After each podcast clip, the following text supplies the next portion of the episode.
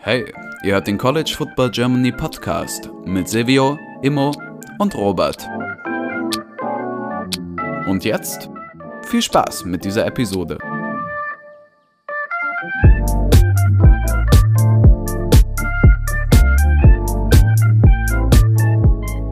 Herzlich willkommen zurück zu der neuen Folge des College Football Germany Podcast. Mit dabei ist heute Silvio. Moin. Immo. Und ich, Robert. Wir äh, sind zu dritt wieder am Start und besprechen heute in unserem äh, vier Wochen alten Format, Woche 4. Äh, ihr habt uns wie immer Fragen eingesendet. Wenn ihr diese Woche verwirrt seid, woher kommen die Fragen, wie kann ich mich beteiligen, bliblablub. Keine Bange. CFB Germany Podcast auf Instagram, CFB Germany Pod auf Twitter. Ähm, da wird jeden Sonntag, also nach den meisten Spielen, die am Samstag stattgefunden haben, äh, gegen Sonntag, Vormittag, slash Mittag einen Fragenaufruf gestartet und da könnt ihr uns dann immer per Story auf Instagram oder per DM äh, auf Twitter oder als Kommentar, wie auch immer, äh, da uns Bescheid geben, egal in welcher Art, die alle Fragen werden mit einbezogen. Wir diskriminieren da nicht. Und äh, genau, das sind sozusagen so die, ähm, die ja, das Bürokratische. Lasst uns anfangen.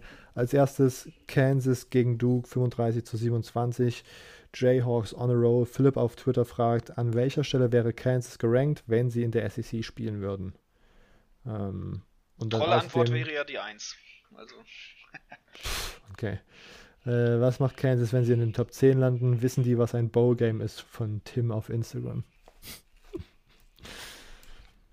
Haut raus, Jungs. Ja, ich glaube generell wird im Bundesstaat Kansas von, von Bowlen, äh, von, von einer anderen, ganz anderen Sportart geredet. Ähm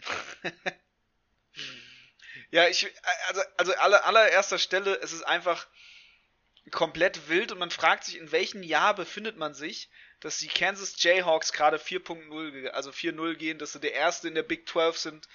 Ähm, wo sind wir hier eigentlich, ne? Aber äh, dann muss man auf der anderen Seite auch natürlich sehen, ja, äh, nur Tennessee Tech am Anfang besiegt, aber dann West Virginia und Houston direkt zwei, zwei starke Gegner schon, jetzt mit Duke, naja, Duke, äh, da hätte man eher gedacht, das wäre ein Basketballspiel, was gerade passiert, Kansas gegen Duke. Ähm, aber dann, wenn man guckt, also bisher ein grundsolides Team, was wir hier gerade sehen und ähm, ja, ich glaube, wären, wären sie in SEC, wären sie, wären sie easy irgendwo unter den oberen 15, würde ich sogar sagen. Also ähm, Wäre es jetzt ein SEC-Team, würde man da direkt sagen, wow, okay, krass, krass, äh, Kansas auf 15, Dark Horse für, für Championship und sonst was. Äh, Kansas ist back, Horns up. I don't know, aber es ist krass. Jimo, würdest du, äh, Silvio, würdest du auch sagen, äh, Kansas in den Top 15 wären sie in der SEC und wie bewertest du generell gerade die Leistung, die sich jetzt ja seit letzter Woche auch fortgesetzt hat? Ähm, ja, also ich glaube, man kann definitiv festhalten, dass es ja diesen SEC-Bias gibt. Das ist ja äh, auch ähm, nichts Neues. Ja, also ich mache jetzt nichts so Großes draus, dass sie nicht in den Top 25 sind. Ich meine, sie sind Nummer 26. Und ich weiß nicht, also äh, es gab wieder sowas am Anfang, dass äh, Texas AM relativ wenig getroppt ist, nachdem sie gegen App State verloren haben, vergleichsweise ähm, zu anderen Teams. Wären sie in den Top 25? Ja, wahrscheinlich. Ähm, aber ich mache da jetzt nichts Großes draus. Also ich finde das jetzt nicht wirklich schlimm. Und tatsächlich, äh, ich weiß nicht, also es war jetzt, klar, 2007 sind es 15 Jahre her, aber 2007 ist Kansas 12-1 gegangen ähm, und war abgefahren unter Mark Mangino. Also ja, das ist noch innerhalb der, ähm, des, der Erinnerung, sage ich mal, an gute Zeiten. Also, nee, klar. Im Football-Jahren ist das äh, genauso weit weg wie ein Championship der, der Dallas Cowboys, also. Ja, trotzdem. Also, und als, yeah. als Kansas-Fan weiß man das schon noch. Gibt's denn die überhaupt im Football? Gibt's die noch in Deutschland? Möcht, ich denke jetzt nicht, dass Deutschland da so. Ja, nee, ich denke nicht, dass Deutschland da so ein guter Indikator dafür ist. Die sitzen dann da und sagen, we them boys. ähm. Ja. Ja, also wie gesagt, ähm, ich glaube, das letzte Mal Bowlen ist man dann sogar 2008 gegangen. Das war dann die Saison danach, nach dieser ähm, fast legendären Saison eigentlich. Ich glaube, das war sogar das war Jahr, wo auch Akib Talib dort gespielt hat und so. Also das waren damals echt eigentlich Mörder-Teams, vor allem dieses 2007er Team. Ähm, seither war es halt gar nichts mehr. Ja, aber ich finde Kansas sehr interessant. Äh, Kansas gleich im ersten Drive ist man bis an die, an die äh, Red Zone gekommen, sogar bis an die 1-Yard-Linie, hat dann aber sich dazu entschieden, äh, das Fourth Down nicht zu konverten. äh, was ich auf jeden Fall auch cool fand, dass man direkt darauf geht, also finde ich nice. Und man muss natürlich sagen, Jalen Daniels hatte ein abgefahren gutes Spiel wieder. Nur vier Incompletions. Äh, wirklich, also der Typ ist abgefahren und wahrscheinlich wäre aktuell Heisman Trophy Voting mit Händen Hooker wahrscheinlich einer der Top-Favoriten, einfach weil er wirklich abgefahren gut spielt und auch übers Laufspiel sehr gut kommt. Äh, und ich Kansas war auf jeden Fall auch äh, meiner Meinung nach deutlich besser, also diese sieben Punkte. Und die Statistik allgemein zeigt es nicht wirklich, aber äh, ich finde, Kansas war schon sehr überlegen gegen Duke. Nächste Woche spielt man jetzt gegen äh, Iowa, Iowa State. State. Und Iowa State war zuletzt eigentlich gut und dann jetzt letzte Woche gegen Baylor verloren. Das wird auf jeden Fall ein sehr interessantes Spiel sein. Also äh, da bin ich, bin ich sehr gespannt und ich meine, wenn Kansas da 5-0 geht, dann muss, dann ist man auf jeden Fall in der Top 25 und man muss seinen Respekt noch mehr zollen. Also alles andere als wenn sie jetzt 5-0 gehen und nicht gerankt werden, wäre einfach nur eine absolute Beleidigung und wäre absolut, also dann kannst du alle Leute im Komitee rausschmeißen, die nicht Kansas gewohnt, gewotet haben. Ähm, das ist auf jeden Fall klar.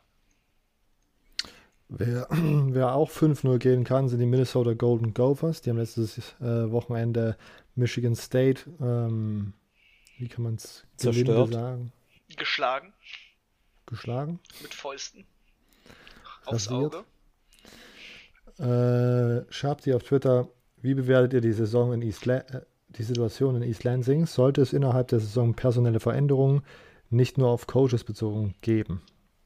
Außerdem fragt Sven auf Twitter, welches das beste Team in der Big Ten West? Habe ich mal bei diesem Spiel mit einsortiert, weil es doch tendenziell vielleicht eine recht klare Antwort im Moment geben könnte. Silvio, äh, du als äh, Betroffener an dieser Angelegenheit äh, darfst als erstes. Ja, das war sehr erschreckend, ähm, sehr schade. Ähm, aber ich meine, da gibt es tatsächlich nichts, wie man sich irgendwie rausreden kann. Das Spiel war einfach schrecklich, die Leistung war ganz übel, also offensiv sowie defensiv. Man hat ja sowieso wieder schon, das hat sich gegen Minnesota, äh, gegen Washington die Woche davor angedeutet, dass die, äh, die Secondary wieder ein Problem sein könnte. Und ich meine, man sieht es einfach daran, dass die Leading Tacklers alles Safeties sind, ähm, mit, mit Kendall Brooks und, und anderen. Also, Tanner Morgan hat einfach machen können, was er wollte, gefühlt. Hat er zwar irgendwie jetzt die, die Stats hören sich nicht abgefahren an, aber hat nur drei Incompletions dann kombiniert mit Mo Ibrahim, der wieder da ist. Äh, da war die, die Defense einfach komplett überfordert, sage ich mal. Und selber bei Michigan State, Peyton Thorne hatte zwar zwischendurch mal wieder so Momente, wo es okay aussah, aber dann unnötige Turnovers. Ähm, man macht einen Screen Pass und wirft den Ball mehr oder weniger zum, zum, äh, zum D-Liner. Vielleicht ein bisschen zu harsh, die Bewertung, aber ja, und das Run-Game hat nicht funktioniert, die O-Line. Klar, man hat, glaube ich, nur einen einzigen Sack zugelassen, aber das sagt nicht das Ganze. Diese Running, äh, die Leistung der, der Running Backs, allgemein das Laufspiel insgesamt halt, äh, liegt vor allem daran, dass die O-Line irgendwie meiner Meinung nach nicht viel frei blocken konnte, frei geblockt hat. Das war äh, sehr, sehr frustrierend, muss ich sagen. Ähm, da fehlen mir auch so ein bisschen die Worte tatsächlich. Also, was jetzt ist, das dachte ich tatsächlich auch schon, dass es nach dem Washington-Ding ist und das schmerzt mir am meisten, weil ich ein ähm, sehr großer Vertreter von Scotty Hazelton war, als, als man ihn geholt hat. Ich weiß noch, wie er bei Kansas State einfach klasse war und ich fand es einen absolut krassen Get von Mel Tucker, als man ihn geholt hat, aber es funktioniert einfach defensiv nicht. Und Mel Tucker ist ein defensiver Guy, war äh, Defensive, äh, Defensive äh, Coordinator bei Georgia, alles in der NFL, bei den Bears unter anderem. Und es funktioniert defensiv nicht und es kann dann auch nicht dein ähm, als ich, ich würde mal so sagen, als defensiver Coach willst du doch, dass, oder wenn du ein offensiver Coach bist, willst du, dass die Offense zumindest gut dasteht. Also ich finde immer, dass das so das Flagship de deines Teams dann sein sollte, wenn du so eingestellt bist. Und da sind solche Leistungen halt einfach ähm, nicht vertretbar. Daher muss da wahrscheinlich was gemacht werden. Ich weiß nicht, äh, wie man es macht, wen man als Ersatz holen will oder ob man erstmal ähm, Position Coaches angeht. Ich meine, Harlem Barnett als Secondary Coach ist halt eigentlich einer der, der besten Coaches, die man hat. Und will man den rauswerfen? Ich habe auch einmal, glaube ich, gelesen, dass Maltaka relativ viel bei, den, bei, den, bei der Secondary eigentlich selber noch mitmacht. Was ich auch äh, interessant fand, aber es funktioniert auch nicht. Ähm, das ist alles sehr, sehr komisch aktuell. Und für die Zukunft sieht es natürlich dann auch eher, ja, nicht positiver ja, sehr, sehr, sehr kopfzerbrechend, ne? Ja. Und was das beste Team in der, in der West ist, ging's, oder, Robert? Ja. Genau. Ja, dann ist das auf jeden Fall Minnesota. Also ja. Minnesota ist absolut abgefahren, meiner Meinung nach zur Zeit. Die gehen richtig gut ab. Mo Ibrahim, das letzte Saison ja komplett verletzt gewesen, komplett ausgefallen. Man merkt, es ist einfach ein absoluter Gamechanger da in der Offense, meiner Meinung nach. Also, da geht nichts vorbei aktuell an Minnesota. Ich meine nicht, dass die Konkurrenz so gut ist. Ja, das war jetzt diese Woche nochmal relativ deutlich mit Wisconsin, die auch gegen Ohio State relativ krass kassiert haben. Äh, Silvio, ich weiß nicht, ob ich es gerade überhört habe oder ob du dich da jetzt wortgewandt rausgeredet hast, aber personelle Veränderung in der Saison, ja oder nein? Ja, also äh, ich hätte nichts dagegen, wenn Scotty Hazelton man ihn tatsächlich rauswirft. Aber insgeheim bin ich auch immer noch so ein bisschen Scotty Hazelton Believer, weil ich eben bei Kansas State gesehen habe, was er machen kann. Und daher würde ich es, also ich würde jetzt nicht negativ dazu eingestellt sein. Die Frage ist natürlich, warum äh, glaubt man, dass man, wenn man jetzt in Season den Wechsel macht, dass sich so viel ändert, dass man noch alle restlichen Spiele gewinnt oder so, was bei Spielen gegen Michigan und, und Ohio State äh, nicht sehr wahrscheinlich ist. Ähm, oder sagt man, okay, wir behalten ihn, weil wir dann uns den Buyout zum Beispiel sparen. Weil ich glaube, Scotty Hazel hat mit allen anderen Assistant Coaches nach der letzten Saison eine Extension bekommen. Als Mel Tucker diese zehn Jahre 90 Millionen Vertrag unterschrieben hat. Ich weiß nicht mehr genau, was das für einer war. Äh, daher, vielleicht aus monetären Gründen wäre es besser, wenn man personelle Änderungen nach der Saison macht. Aber dann ist natürlich auch wieder die Frage mit Recruiting. Wenn ich jetzt äh, den Defensive Coordinator Scotty Hazelton kann, glaube ich, auch relativ gut recruiten. Ich sag, ich werfe ihn nach der Saison raus, aber ich schicke ihn jetzt immer noch zum Recruiten und dann holt er vielleicht Leute her, dann verliert man die wieder. Vielleicht ist da, Immo kann da vielleicht ja, noch ein bisschen was sagen. Die, die Frage vielleicht... ist ja natürlich, um, um da mal reinzukretschen, wie aktiv recruitet er dann wirklich, wenn er quasi weiß, eigentlich mein, steht mein Job auf Gefahr und ich bin hier wahrscheinlich nächstes Jahr sowieso nicht mehr. Ne, was macht dann der Recruiting-Koordinator eigentlich wirklich? Das ist immer so ein großes Ding. Ja, genau. Also habe ich nicht mehr, nicht mehr viel zu sagen. Vielleicht könnt ihr noch was ich, äh, anmerken. Ich, also, ja, ja, ich habe was personelle Veränderungen. Und zwar äh, liegt das nicht nur daran, dass er mir auf Twitter seit Ewigkeiten folgt. Ich hoffe, er wird auch weiterhin folgen. Ich habe eben gerade schon gecheckt, ob er mir noch folgt, damit ich diese Aussage machen kann. Aber ähm, muss man vielleicht mal in den Raum werfen, dass, dass man Noah Kim noch mehr Spielzeit geben sollte auf Quarterback. Das ist ja gerade der aktuelle Sophomore. Ähm, weil wenn man in die Stats reinguckt, und er hat ja auch den einzigen Touchdown beim Minnesota-Spiel geworfen von Michigan State Seite, ob, ob das eventuell halt the future ist, weil ich glaube, man hat da schon einen guten Nachwuchs-Quarterback halt ähm, auf der anderen Seite eigentlich auf der Bank sitzen. Ähm, wenn man dann halt guckt, was so Peyton Thorne ja halbwegs abliefert, ähm, halt ne, im Spiel. Ob das auch eine Offensivfrage ist, ähm, Michigan State Seite. Äh, Immo, auch für dich Minnesota das klare Nummer 1 Team in der Big Ten West ja, oder bist ja, du ein ja, großer? Ja, ja, ja, ja, das kann ich kurz reinwerfen. Also ja, genau. Bevor wir da abdriften. Ähm, ja, Big Ten West aktuell Minnesota. Äh, das, das grundsolideste Team und die müssen auch nicht gegen Michigan spielen. Das macht dir natürlich den Spielplan ganz schön. Hatte mit deiner App Abstinenz noch gar nicht über deine Meinung zu Iowa geredet, gesprochen, dem anderen äh, Anwärter auf diesen Nummer 1 Platz, die offensiv vielleicht die impotentesten, das impotenteste Team aller Zeiten ist.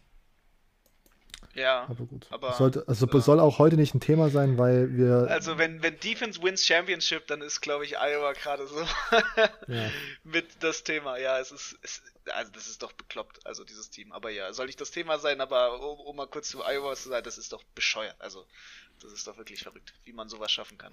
ich würde es, glaube ich, mit Iowa an diesem Podcast so halten, so oft oder so häufig wir, nee, so oft wir da nicht drüber reden müssen, desto besser ist es für die mentale Gesundheit von der uns. Weil Iowa wer? einfach Huch, weiß ich gar nicht. Wo, wo, wo ist denn das?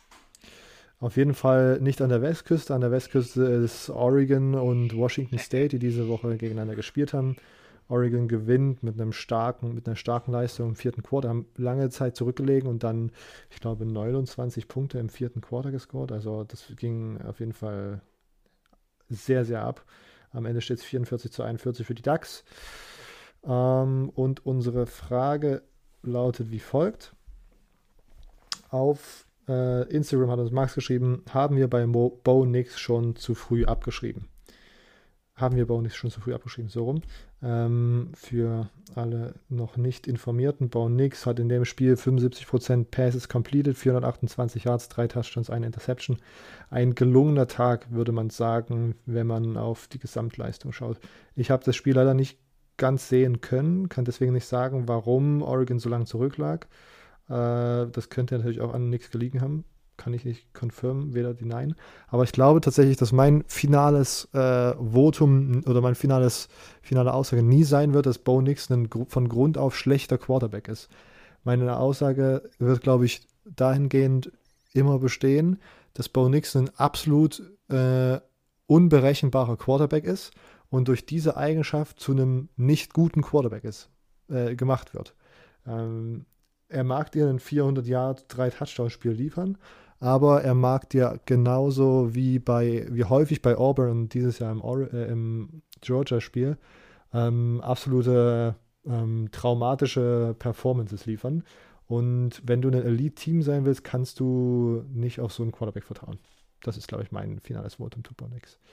Irgendjemand von euch Kommentar zu unserem Freund? Oh, du hast das, ich ich glaube, du hast das sehr gut ausgedrückt. Ne? Also mein, mein Mantra ist ja aktuell immer noch Bo nix kann nix. Ähm, das ist aber nicht ganz so wahr, aber Bo nix kann schon einiges nicht und das ist auf jeden Fall konsistent Football spielen, weil das kann er halt wirklich nicht. Silvio, willst du noch ein bisschen Hass rauslassen auf, auf unseren geliebten Bo? Also, ich, ich finde deine Analyse tatsächlich sehr gut, Robert, und ich glaube, äh, das würde ich auch so unterschreiben. Ich meine, das Problem ist halt einfach die, die History, die man immer im Hinterkopf hat. Äh, das ist natürlich unfair, aber wenn ich an Bo Nix denke, muss ich immer noch an diesen Auburn Bo Nix denken und was der da alles gemacht hat.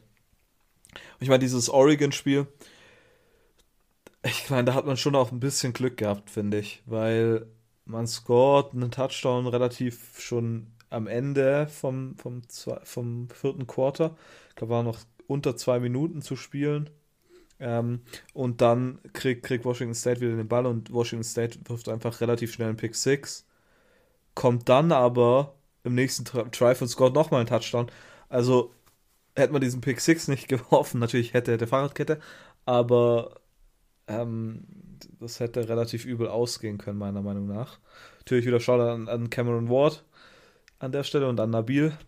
Ähm, muss natürlich immer, wenn Washington State ähm, auftritt, genannt werden. Ich glaube, äh, wie du sagst, Robert Bonix ist ein guter Quarterback in bestimmten Situationen. Gut. Ähm, ein anderes Team, was nicht gut ist, und auch nicht back ist, so wie äh, Washington State mit Cameron Ward, ist Texas. Die verlieren Overtime gegen Texas Tech. Ähm, Max auf Instagram sarkastisch ist Texas back? Fragezeichen, Totenkopf-Emoji und zwei Lachende.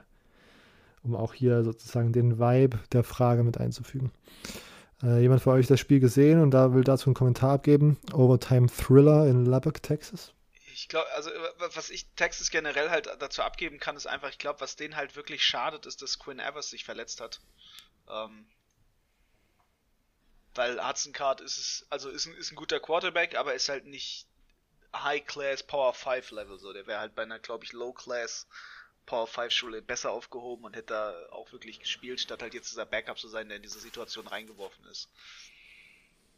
Weil, also man, ich finde mal, man merkt es so ein bisschen, es ist nicht sein Team. Es ist eher so, es war eigentlich Quinn Evers sein Team und das ist der Texas Guy und alles mögliche und er macht seinen Job solide, aber das reicht halt nicht. Und ähm, ja. Das ist dann halt leider problematisch. Silvio, du einen Kommentar zu Quinn Ewers Team? Ähm, das ist. Ich glaube, Texas kann ziemlich gut sein und ich glaube, wäre Quinn Ewers da, dann wären sie besser, dann hätten sie das Spiel vermutlich auch nicht genau verloren. Die Sache ist. Hm. Ich weiß, ich finde so, so Sachen immer so schwierig zu, be zu bewerten. Also ich habe das Spiel teilweise gesehen. Texas sah meiner Meinung nach ganz okay aus eigentlich, Texas Tech, aber auch, und ich finde Texas Tech hat einen richtig nice Work Ethic oder so eine richtig geile Atmosphäre mittlerweile. Dieser ganze äh, McQuire, McQuire ist der neue Head Coach, gell? Ja. Heißt der McQuire? Ja. Äh, was der, die, die Aufnahmen danach aus dem Locker Room und so, das sah alles schon ziemlich nice aus. Und habt ihr gesehen, dass die jetzt 50.000 Euro Strafe zahlen müssen, weil die das äh, Feld gestürmt haben? Nee, hatte ich nicht. Nee, ich habe nur den Feldsturm mitbekommen, aber ich wusste ja, nicht, was die Strafsumme ist. Big, die Big 12 hat direkt kein, kein, nicht mal einen Tag gewartet. nee, ein bisschen mehr als einen Tag war es schon. Aber ich glaube, man muss hier eher mal über, über Texas Tech reden, dass es wirklich ein Big-Time, Big-Time-Win für, für Texas Tech war. Gleichzeitig muss man sagen, wenn Texas, wenn Quinn Ewers jetzt wieder zurückkommt bald und ähm, bei, ich habe College Game Day angeschaut und dort hat Pat McAfee gesagt, dass Sources inside of Texas äh, ihm sagen, dass Quinn Ewers tatsächlich ahead of schedule sei und schon wieder full im Training dabei sei. Wird er etwa gejuiced? Also, das könnte durchaus sehr interessant sein.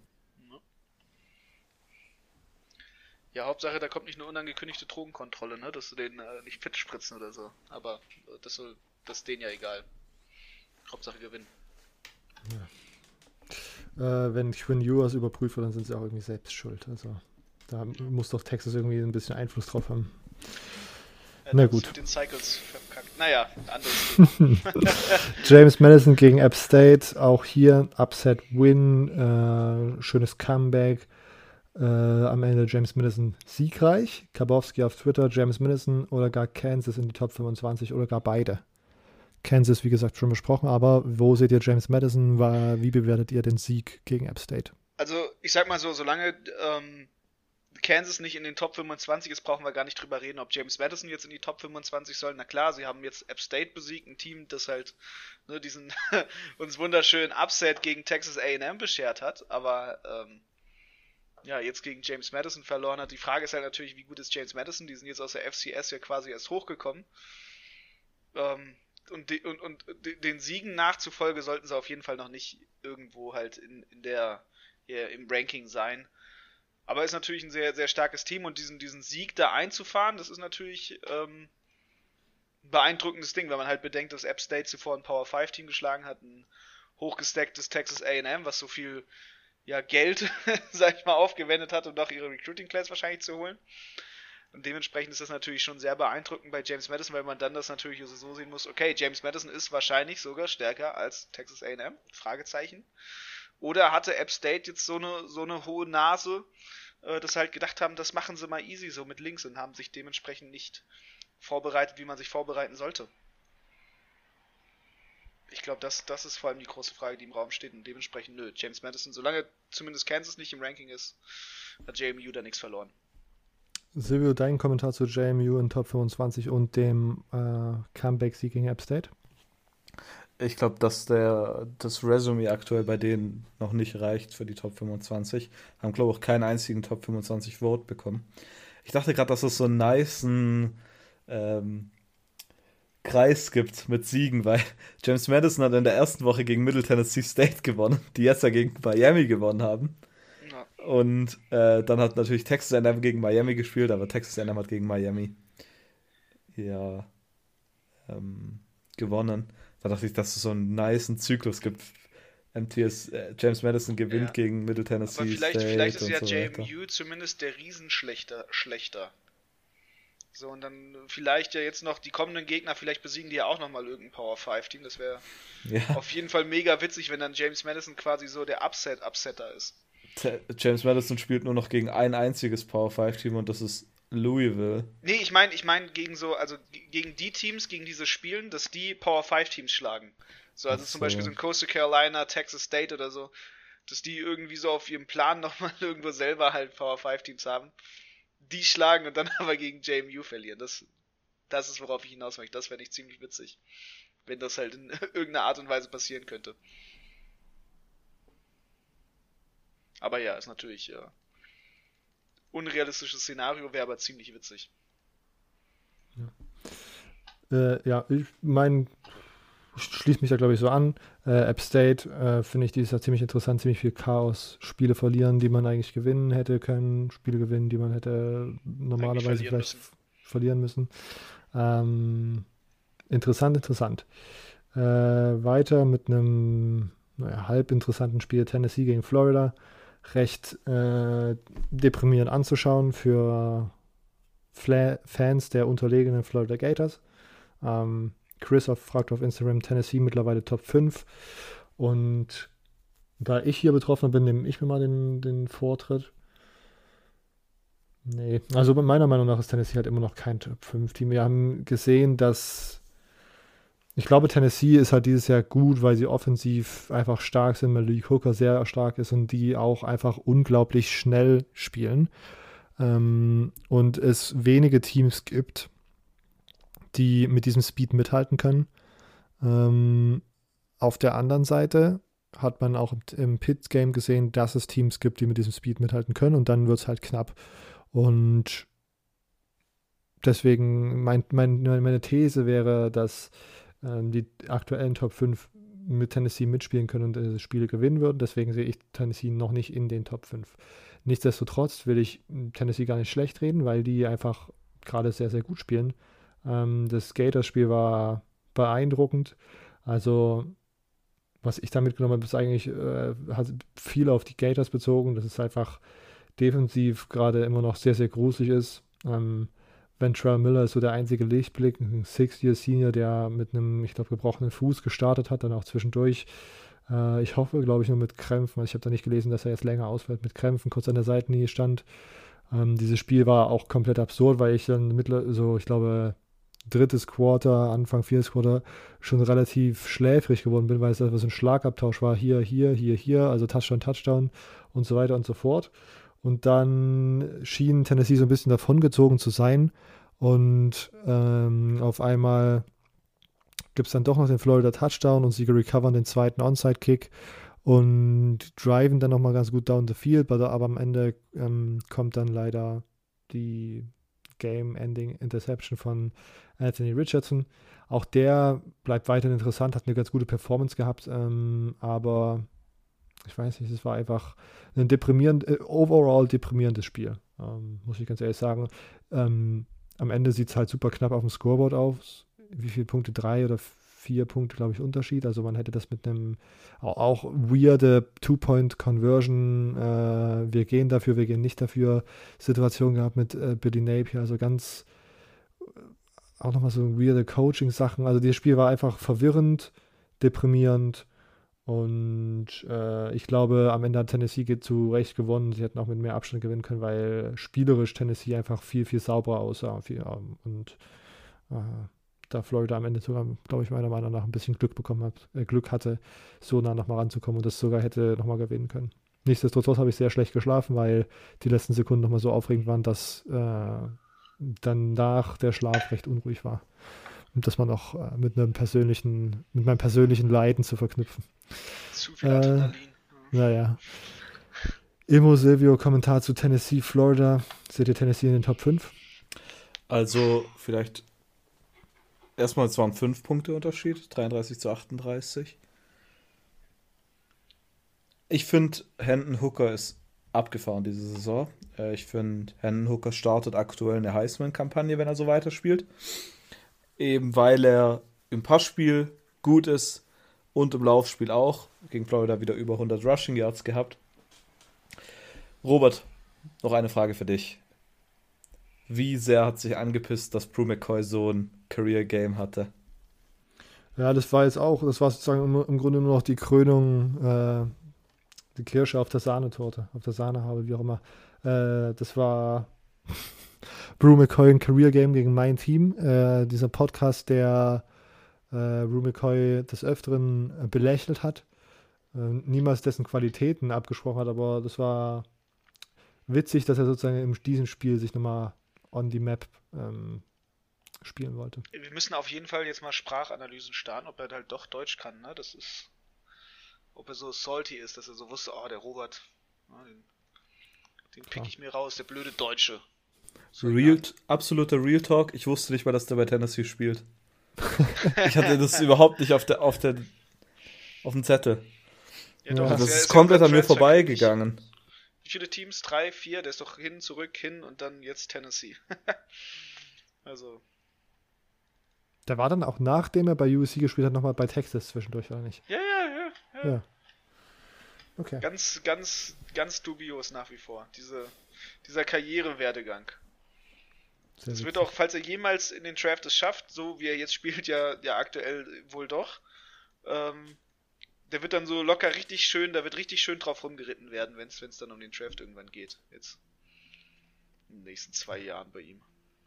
Wir werden sehen. Ja, aber der war nicht nochmal bei Texas. Der ist ja Nicht? von USC zu Texas und, Und dann, dann wieder USC. zurück zu USC.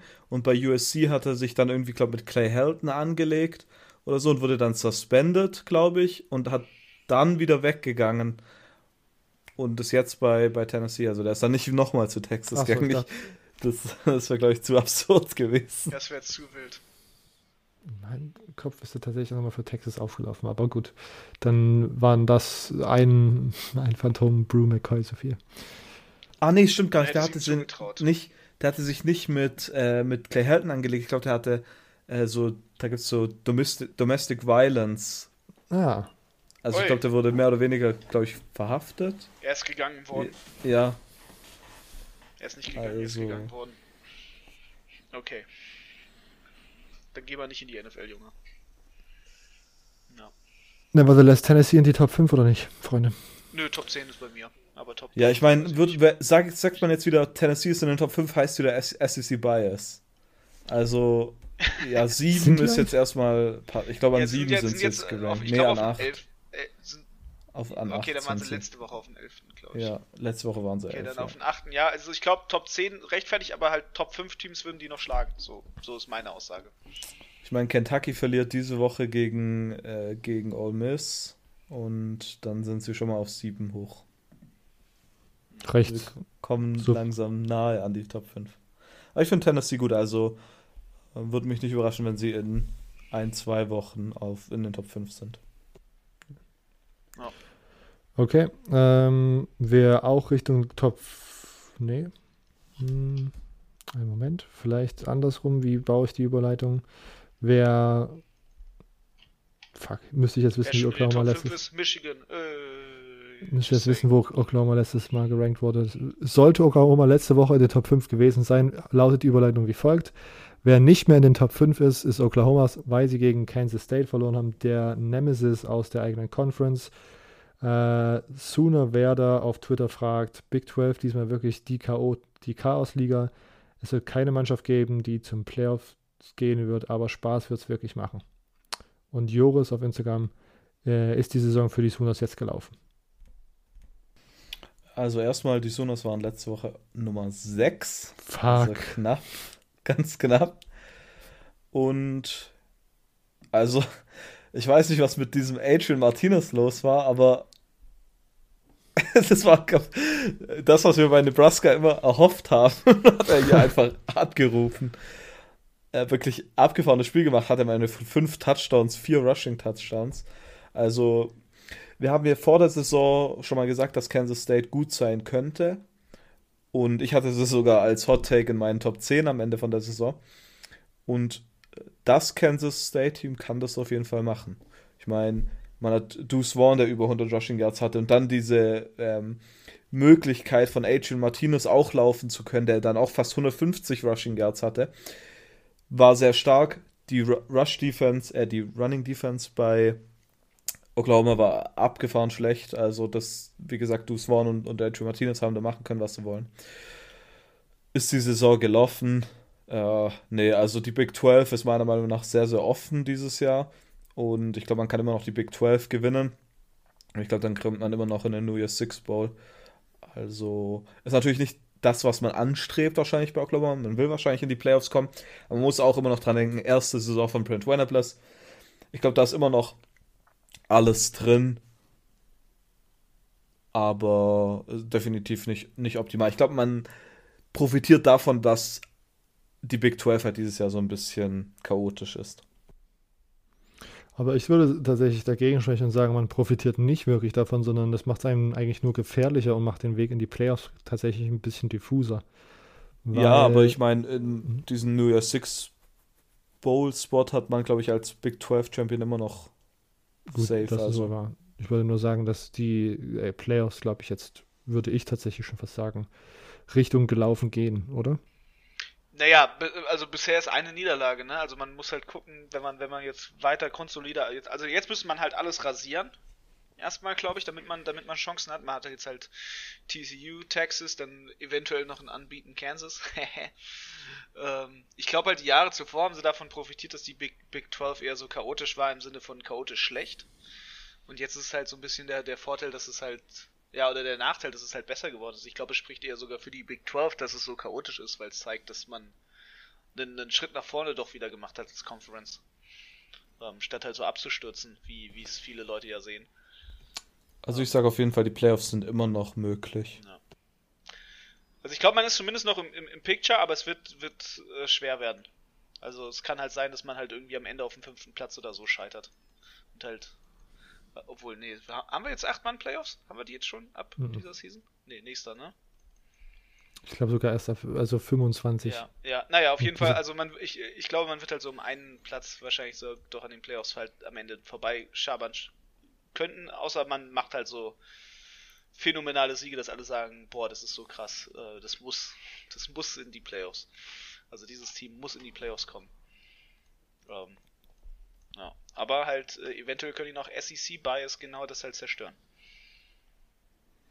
Gut. Habt ihr äh, aus diesem Spiel irgendeine deutliche Schwäche von Oklahoma mitnehmen können? Adrian Martinez. äh, also ich, dafür habe ich glaube zu wenig geschaut. Um jetzt, okay. Also zu wenig Oklahoma in den letzten vier Spielen dass ich da irgendwie eine, eine gute Aussage treffen kann. Okay.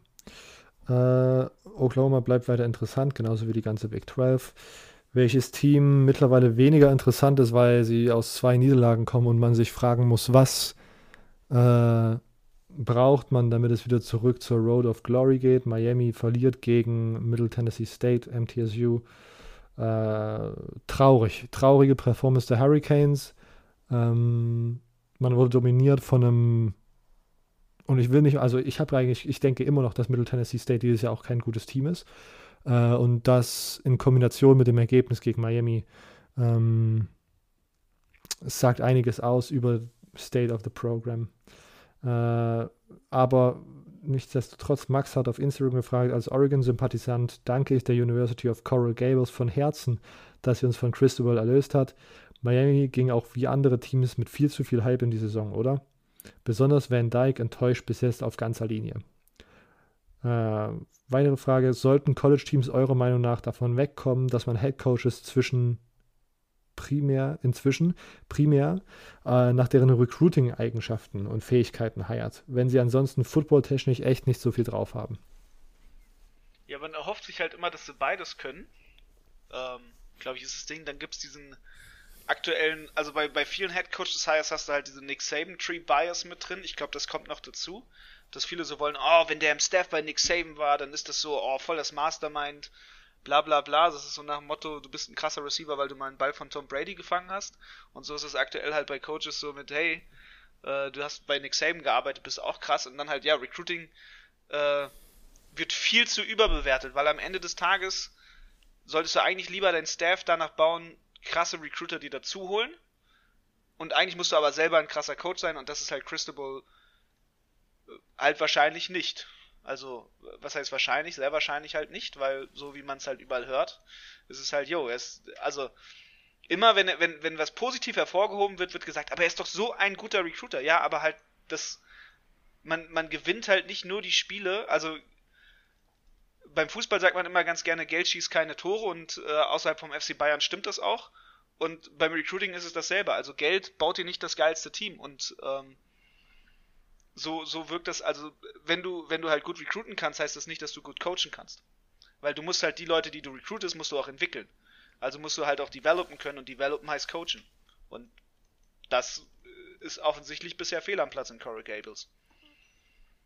Silvio, du irgendeinen Kommentar zu Miami MTSU, zur Coaching-Situation, zur Mario Cristobal, der vielleicht kein Access and O's Guy genug ist, zum überschätzten Miami-Team? Nö, aktuell nicht. Äh, ich habe das Spiel auch tatsächlich nicht gesehen. Also ich habe immer nur, Robert, wir haben ja zusammen geschaut. Ich habe nur, nur deshalb ab und zu zu den Score angeschaut, weil es einfach zu absurd war. Aber vielleicht ich zu Tyler van Dyke ich meine, das ist das Einzige, was ich sagen kann. Also ich meine, letztes Jahr war er sehr, sehr gut. Da kann man nicht sagen, dass er mit zu viel Hype in die Saison gegangen ist. Ich finde, wie man ihn vor der Saison eingestuft hat, war sehr realistisch, dass er ein guter Quarterback ist und es letztes Jahr gezeigt hat. Aber es nur ein Outlier sein könnte. Natürlich, es gibt immer manche, die sagen, es äh, sei der neue Tom Brady, mehr oder weniger. Aber also laut Completion Rate ist übrigens Jake Garcia sogar der bessere QB in dem Game gewesen, der Backup. Auf Miami. Ja, da würde ja, ja, bin ich mal gespannt, was da nächste Woche ist. Mein Van Dyke wurde ja gebencht, also könnte schon sein, dass Cristobal da jetzt eine Änderung macht. Machen muss vor allem auch, glaube ich, ne? Ähm, ich habe mir auch nicht das ganze Spiel angeschaut, sondern nur so einen Zusammenschnitt und ich muss ganz ehrlich sagen, ich finde auch, also wenn Dyke in meiner Meinung nach kein schlechter Quarterback, aber in, es scheint manchmal so, als ob er irgendwie so Ideen hat, wie er Spiele, äh, wie er so Plays createn will und hat da sozusagen Ideen von, wo er den Ball platzieren will, aber dann fehlt ihm der Arm, um den Ball dann wirklich dorthin zu bringen, wo er im Optimalfall sein soll. Und das lässt dann manchmal so bei solchen, das führt dann zu solchen Performances vom Team und meiner Meinung nach, ja, wie gesagt, ich bin sehr, sehr gespannt. Ich bin, äh, ja, es ist crazy, dass Miami in, immer noch gegen diese Teams verliert. Da wurde so viel investiert, die haben mit so viel, ähm, ja, ich, ich, will nicht so viel spoilern, weil, wo wenn ihr diese Folge hört, ähm, folgt The Crunch Time auf Twitter, auf Instagram, äh, auf Facebook, wo auch immer ihr seid, weil da jetzt die Tage bei mir nochmal ein Artikel dazu kommt. Ähm, es schien so viel Change in diesem Programm zu geben, dass man hätte einen, Take haben können, dass sich das gerade alles relativ in eine gute Richtung entwickelt. Auch mit dem Ende der letzten Saison ja eigentlich schon spielerisch. Ähm, aber trotzdem, und das sind jetzt zwei Spiele, die man verloren hat, aber trotzdem, das sieht alles schon wieder so nach diesem Miami aus, was unter Manny Diaz solche absurden Spiele verloren hat. Ähm, und das ist in diesem jetzigen Zeitpunkt gerade irgendwie ein bisschen traurig. Dass man jetzt natürlich Cristobal nicht feuert, ist absolut klar. Der ist jetzt seine ersten Saison, behauptet keiner, will keiner. Aber trotzdem ist da so viel Change im, im Background, dass ich gedacht hatte, man wäre irgendwie auf einem anderen, man hätte sich jetzt schon weiterentwickelt. Und man scheint trotzdem noch in dieser selben Entwicklungsphase drin festzustecken, wo man gegen Middle Tennessee State verliert und einfach ein komplettes Blowout kassiert. Und ja, ich meine, Blowout auch jetzt nicht, die haben ja nicht zu null oder so verloren, aber dass Middle Tennessee State so scoren kann gegen Miami, Miami, Miami, ist äh, einfach ist nur tough. Ist tough. super tough einfach. Äh, das, ja. das tut halt weh. Also ich weiß, Miami-Fans are hurting. Ne? Mein äh, Geschäftspartner Kai, der ist seit Jahren äh, hingiebiger Miami-Fan. der hat vorhin, wo, wo wir unser Meeting hatten, sehr gerantet. Ähm, nee, und äh, was, was mir natürlich leid, also irgendwo tut mir Cristobal leid auf der einen Seite, dass er jetzt halt schon so viel Ass-Kicking kriegt und, und halt super viel Noise jetzt um sich drum herum hat. Aber auf der anderen Seite, du bist eine Power 5 Schule und du bist Miami, die gerade so ein Bass und Noise haben, dass du einfach nicht gegen Middle Tennessee verlieren darfst. Und da muss man auch, glaube ich, so ein bisschen auch teilweise der Defense, also ich glaube, das wird neben Tyler van Dyke war Trash in diesem Game, muss man auch ganz klar eingestehen, die Defense war auch ass. Also du kannst nicht 45 Punkte von einem Team bekommen, wo niemand sagt, boah, die sind aber krass. Also, das ist jetzt nicht so, dass du irgendwie gegen, gegen North Dakota State oder so verlierst, wo alle sagen, ja, das hätte ja mal passieren können. Äh, ihr, ihr, wisst alle gar nicht, wie gut diese Schule ist, sondern es ist halt Middle Tennessee, wo alle sagen, okay, äh, Middle Tennessee. Ja, die haben schon ein Spiel verloren gegen James Madison. Also, kommen wir da zurück zu dem Thema, ne? Aber es ist halt, man, man sieht das halt und denkt sich so, wow, okay, hm. Ja. Ja. Also, absolut wild. So, ne? Absolut. Das ist wirklich, und, und ich glaube, da, da werden viele Sachen gemacht werden müssen jetzt diese Woche. Also, vielleicht werden da einige Leute angeschrien. Ich hoffe, man hat nicht so eine Toxic Work Culture bei Miami, dass das passiert, aber äh, also da wird schon verbal ausgeteilt werden, kann ich mir sehr gut vorstellen. Ja. Dass da ähm, einige Leute pisst sind. Also nicht, also nicht nur der Staff, sondern auch bestimmt die Booster, die halt bei Miami sehr viel zu sagen haben. Ähm, ja. Die bestimmt Druck machen werden. Ähm, und damit sind wir tatsächlich auch diese Woche schon durch. Wenn ihr euch jetzt wundert, hey, warum habt ihr nicht über dieses Spiel geredet? Hey, warum äh, könnt ihr nicht mehr das besprechen? Keine Sorge, schickt uns nächste Woche einfach alle eure Fragen, dann werden wir es auch besprechen. Ähm, wir sind diese Woche durch. Ihr hört uns vielleicht am Freitag wieder, vielleicht nächste Woche Mittwoch. Bis dahin könnt ihr uns folgen. CFB Germany Podcast auf Instagram, CFB Germany Pod auf Twitter. Äh, und dann, ja, hört ihr uns nächsten Freitag, äh, diesen Freitag oder nächsten Mittwoch wieder. Bis dahin. Ciao. Tschö. Tschüss.